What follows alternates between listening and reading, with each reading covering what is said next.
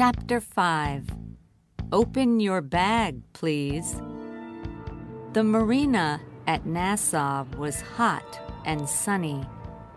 When they left the boat, Sharon walked behind Amy, and Troy walked next to Matt.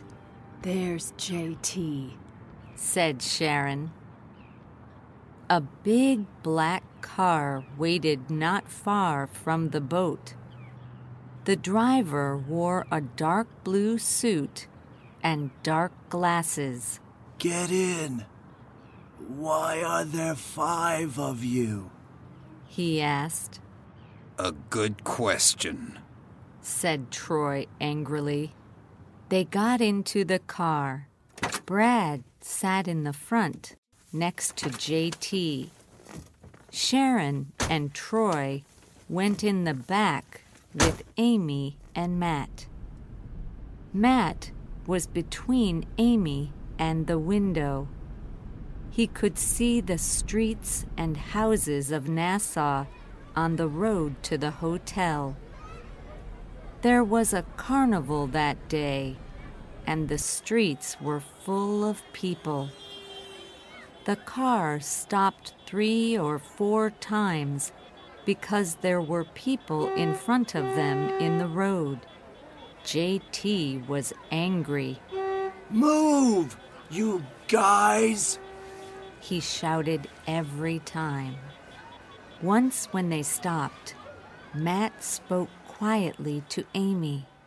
Next time we stop, let's open the door and jump out, he said. But Troy understood. Forget it, kid, he said. You can't open the door. JT isn't stupid.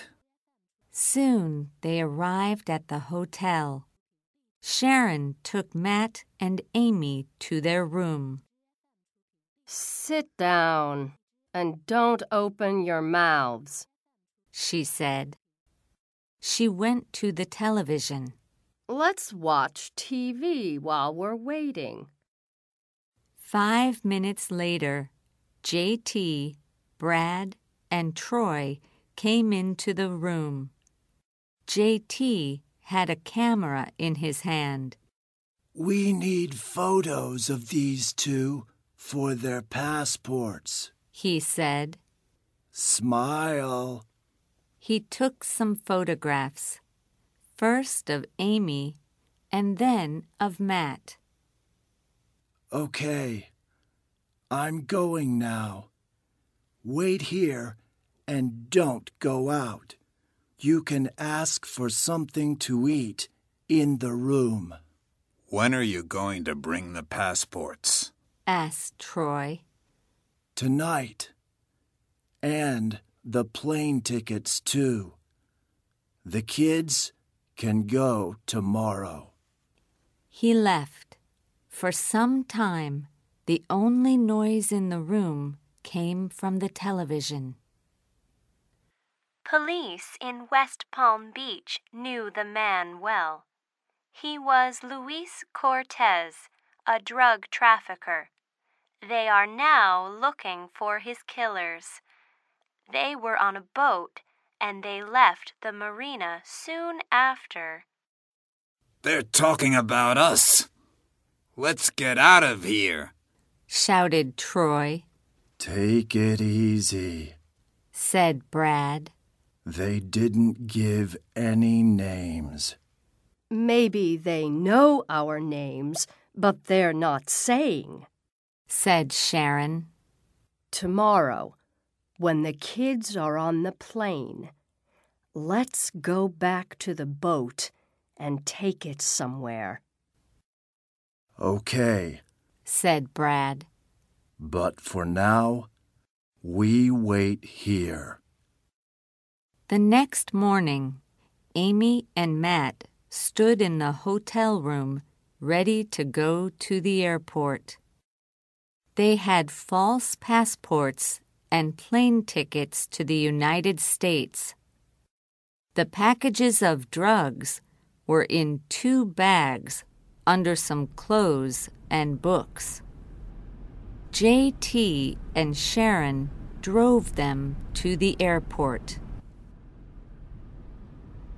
Before they went over to the police with their passports, Sharon spoke to them for the last time. We have a man on the plane. Don't forget that. And someone is going to meet you when you arrive. Remember your friends and your families, and be careful. Goodbye. Have a nice day.